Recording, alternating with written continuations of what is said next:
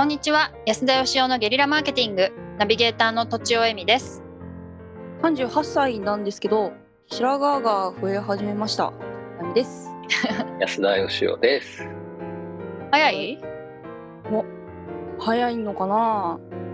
増え始めた早い人はでもね、もう10代から白髪増える人いるし、あまあね若いうちから。まあ10代とかうん本当にそうですね。小学生とか言いますよね。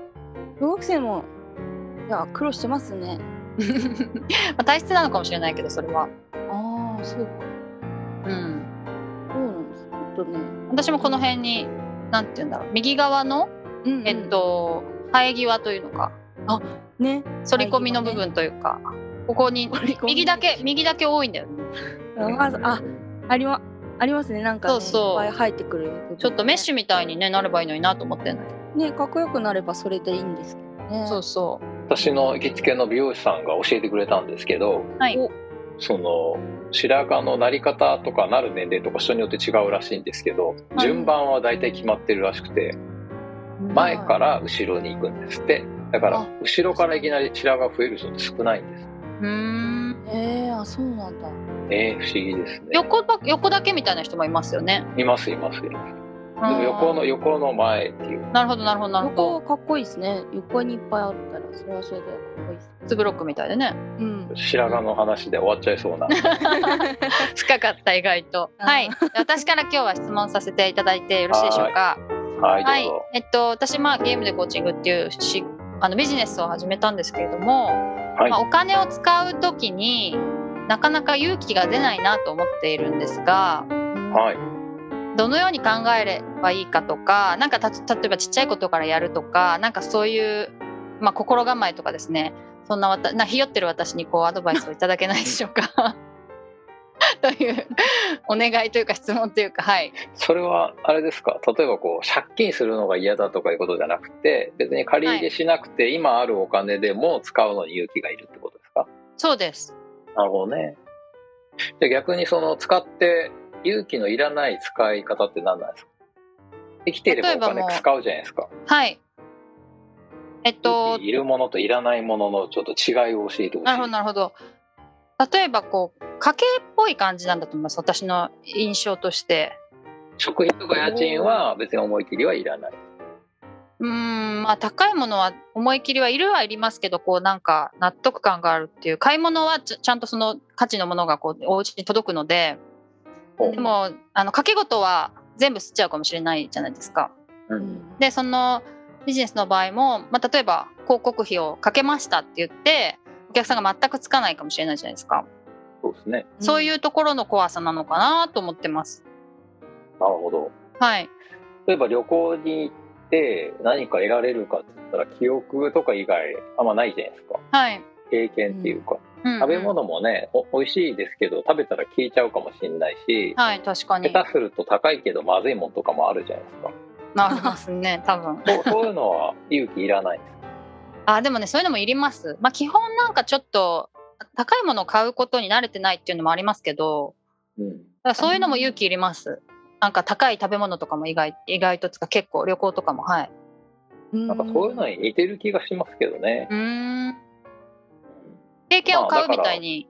そうそう広告やって失敗してもあこうやったらうまくいかないんだっていう経験は得れるわけですしに。はい。あとは例えば食事したら消えちゃいますけどなんて言うんでしょうねあの昔あったドラクエシリーズの「トルネコの冒険」みたいな感じで 古すぎあんまりて誰も知らわかんないいなかもしれないあんまりわかんないな。名前は知ってますし、あの、あの、絵も浮かべますけど、やったことはないです。あの普通のドラクエシリーズって死んでも元のレベルからできるじゃないですあか積み重は。ないっていくじゃないですはい。完璧にゼロに戻るんですよ毎回厳しい。でな何が変わるかっていうとプレイヤーの経験値だけが上がっていく、あすごい。面白いですね、それ。こういうゲームがあったんですけどあれになんか近いですよね人生ってまあそんな感じで確かに。なんか何かが残るって言ってもなんかそれ自体常に換金できる純金とかね土地とかそういうものを除けば、うん。自分では気に入っててもいざ売ろうとなったらねなんか本当ゴミみたいな値段でしか売れないものいっぱいあるわけで。こんなんばっかりです。だから自分の気持ち次第というかですね結局は自分がハッピーだったり自分が経験積んだりとかいう以外にない気がするんですね。どうせ金持って死ねませんし。はい。うん。そう考えるとやっぱりそれによって自分が何を得るのかっていうのがないと無駄金になりますよね。うんうんうん。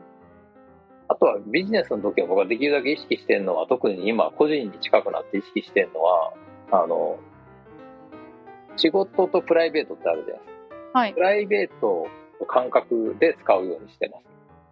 えー、ぐどういうことですか？ビジネスとして使うとやっぱりその見返りがないと例えば朝から8時間会社行って収入ゼロって言ったらすごい損した気分になるじゃないですかはい。うんでもなんか朝から釣りに行って一匹も釣れなくても別に損した気にはなんないじゃないですかはいうん。確かに。だからそのそのプライベートの感覚の方がそのお金をビジネスで使う時に良い結果を生みそうな気がしてうーん。損得で判断してるとなんかすごいなんかあのお金の使い方を失敗しそうな使わねばならない時使えなかったりとか、うんうんうん。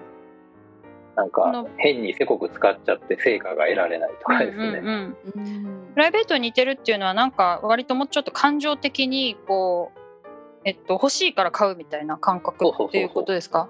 そのなんか感覚に近い感覚にこれが手に入ったらすごい嬉しいだろうなとか。うんうん。意外と買ってみたら嬉しくないこととかもあるじゃないですか。はい。うんそういう感覚でできるだけなんかお金を使うようにしてますかね。なるほどあとはね枠を決めますね。うんうん。枠を決めてこの金額はこれはもう自分のお金じゃないとこう思い込むことが結構大事ですよね。はいはいはい。なるほど。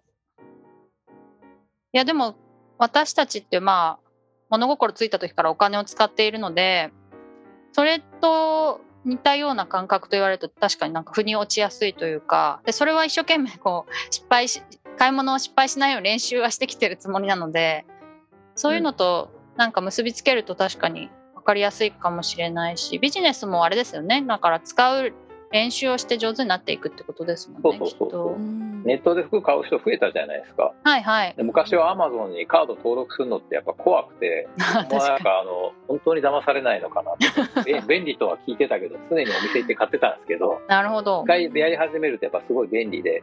だけどやっぱりでこんなしょぼいのみたいなおもちゃが送られてきたりとかってあるわけですよ、僕もうんうん。はい。この間子供にバス買ったんですけど想像していた3分の1ぐらいの大きさだったんですあちゃんとサイズ見ろよって感じなんですけど。あ分かりますあります。そういうことよくあるじゃないですか。はい。うんだけどやっぱりその慣れてくるとネットで例えば洋服買うときに、結構自分の好みの服を選ぶんだったらこのモデルさんが着てるやつだったら、まあ、サイズ間違いないなとか分かってくるじゃないですか、はいうん。やっぱだから慣れなんだと思うんですよね。でビジネスに関してはやっぱりその圧倒的にお金を増やすためにビジネスにお金使う人って経営者しかいないんではいだほとんどの人は下手くそなんですよ。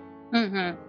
だ最初はもう本当にあのびっくりするぐらいのあの失敗を積み重ねることになると思うんですけどはい。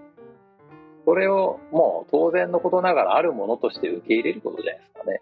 そうですよね。最初からうまいなんてないですもんねどんな最初からねスポーツできる人たまにいるけどら 大体初めてやったスポーツってそんなにうまいこといかないじゃないですかそうですよね。初めてにしてはうまいねぐらいですよね。そうそう。一緒ですよ。でも、はいはい。そのあのビジネスに関しては特に個人ビジネスに近いじゃないですか、はい。あのとちおさんもね。個人で個人事業主みたいな方が仕事やっててお金を使って仕事を増やす人って本当に少ないです。